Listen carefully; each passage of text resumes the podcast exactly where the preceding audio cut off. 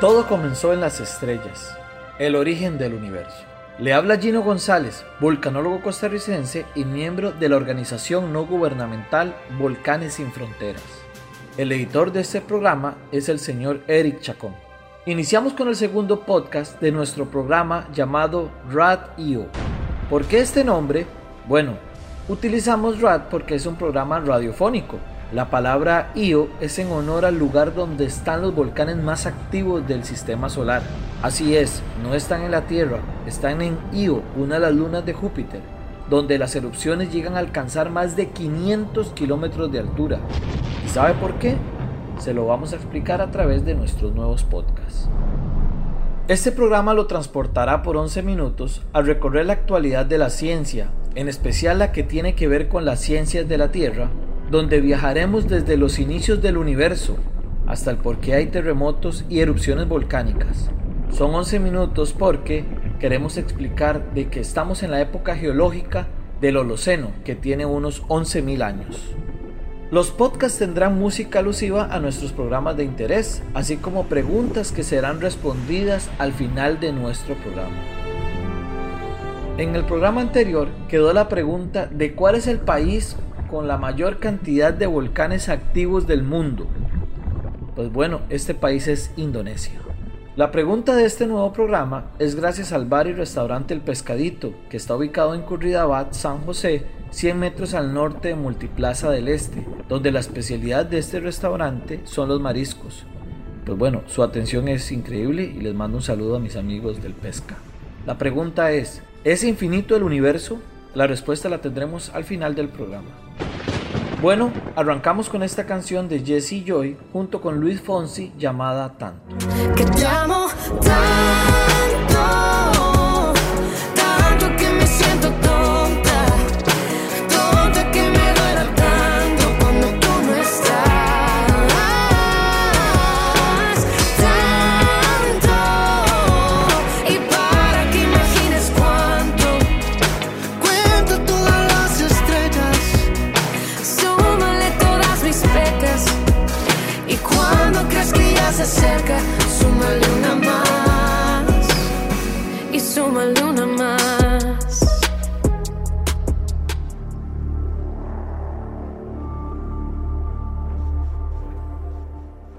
A mí me encanta esta canción de este dúo mexicano, en conjunto con Luis Fonsi, que sin duda es una canción de amor, donde podemos interpretar que este sentimiento de amor que tiene esta persona es incalculable, porque el universo está conformado por millones de estrellas que son tantas que no podemos dar un número exacto de cuántas hay.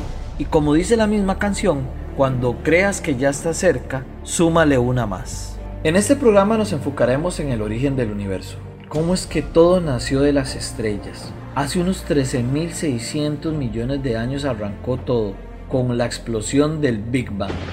Para que nos detalle los procesos que ocurrieron en el momento del Big Bang, hemos conversado con el físico Rodrigo Castillo, quien es profesor de la Universidad de Costa Rica. Pero bueno, ¿qué había antes del Big Bang?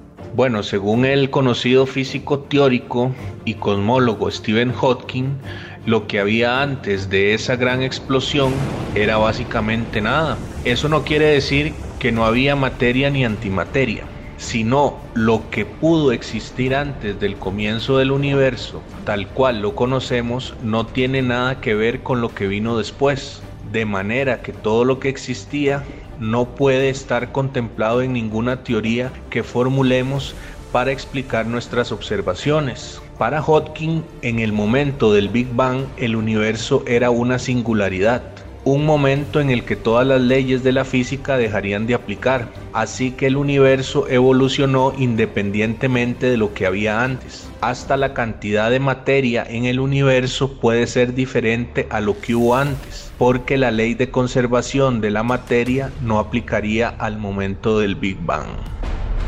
Esto ocurrió hace unos 13.600 millones de años. Suena que es muchísimo tiempo, por supuesto. Ahora, imaginémonos que lo comparamos con nuestros ancestros, el ser más antiguo. El Homo de hace unos 3 millones de años quiere decir que solo hemos estado un 0,0 0,002% de la historia del universo. 1 por 10 a la menos 5 en el tiempo del universo. Pues ya eso dice bastante de que somos algo muy pequeño en todo este en esta historia, ¿no? Pero bueno, ¿qué es el Big Bang? El profesor Castillo nos cuenta qué es. En cosmología se entiende por Big Bang al principio del universo, es decir, el punto inicial en el que se formó la materia, el espacio y el tiempo, aunque las teorías sobre el Big Bang no describen en realidad este hecho en sí, sino el universo temprano en su evolución temporal después del Big Bang. Luego de esta gran explosión, se forman el hidrógeno con un átomo, el helio con dos y en pequeñas cantidades el litio con tres átomos, que luego, pues, el universo entraría en un enfriamiento, hasta que llegan nuestras invitadas, que son las estrellas. Pero bueno, ¿qué son las estrellas? Las estrellas son esferoides luminosos de plasma que mantienen su forma gracias a su propia gravedad. Las primeras estrellas estaban conformadas, como les conté, por hidrógeno, helio y litio, y al darse las explosiones de las supernovas, se generaban las condiciones necesarias para la formación de nuevos elementos que luego estos iban a ser adquiridos por otras estrellas y así sucesivamente. Entonces, conforme se creaban nuevas estrellas, se iban formando nuevos elementos cada vez más complejos, como el carbono, el hierro, el sílice y así sucesivamente. Por eso es que decimos que todo viene de las estrellas. Transcurrirían miles de millones de años más hasta llegar hace unos 4.600 millones de años, y aquí es donde se forma nuestra estrella más cercana, el Sol. Al mismo tiempo, se estaban dando procesos de acreción, que significa, en el caso de la formación de los planetas, que el polvo estelar se iba uniendo poco a poco, como puñitos de arena, como cuando vamos a la playa y empieza, hay gente que empieza a hacer, que tiene mucha habilidad, empieza a formar castillos de arena. Poco a poco, así se iban construyendo los planetas desde planetesimales, luego los protoplanetas y así sucesivamente se iban formando los planetas. Es decir, la Tierra y la Luna son el resultado de la unión de esos planetas primitivos. De hecho, a inicios del 2020, una sonda espacial llamada New Horizon encontró que los planetas se forman de una manera menos violenta de lo que se pensaba. Entonces, hace unos 4.500 millones de años, tenemos el planeta formándose, pero aún no tenemos atmósfera. Y ahí es donde vienen mis amados volcanes, que conforme los volcanes hacían erupción, se iban formando gases que poco a poco iban formando nuestra atmósfera más primitiva. Pero, ¿cuántas estrellas hay en el universo? Precisamente, para poder calcular el número de estrellas totales en el universo hay que tener en cuenta que éstas se agrupan en galaxias y no de forma aleatoria.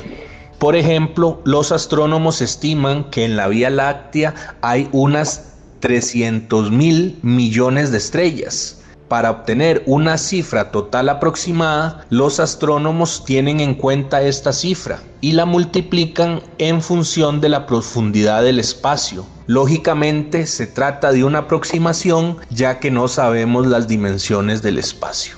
Entonces podemos parafrasear la canción de Jesse y Joy con Luis Fonsi y cuando crees que ya se acerca, súmale una más.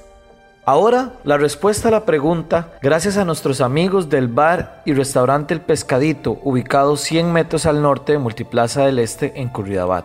¿El universo es infinito? Aquí el profesor Castillo nos da la respuesta. En la teoría de la inflación eterna, la estructura fractal del universo es infinita aunque la teoría final de Stephen Hawking predice que el universo que emerge de la inflación eterna en el límite del pasado es finito y serán las mediciones de las ondas gravitacionales generadas a la salida de la inflación eterna las que determinen los indicios más prometedores para probar el modelo. Este programa es un esfuerzo de Volcanes sin Fronteras le queremos externar nuestro agradecimiento al profesor Rodrigo Castillo por sus respuestas. ¿Les gustaría sugerirnos una canción para nuestro nuevo programa? O si les gustaría también pautar y con ello ayudar a que este programa continúe, nos puede escribir al Facebook o al correo volcanesinfronteras.gmail.com Agradecemos nos acompañara en estos 11 minutos en un viaje de 13.600 millones de años. En nuestro nuevo programa vamos a tener la historia de la Tierra y cómo las grandes extinciones marcaron lo que somos actualmente. Si les gustó este programa, pueden compartirlo libremente, estaremos eternamente agradecidos. Se despide Gino González y Eric Chacón de Rad.io. Un abrazo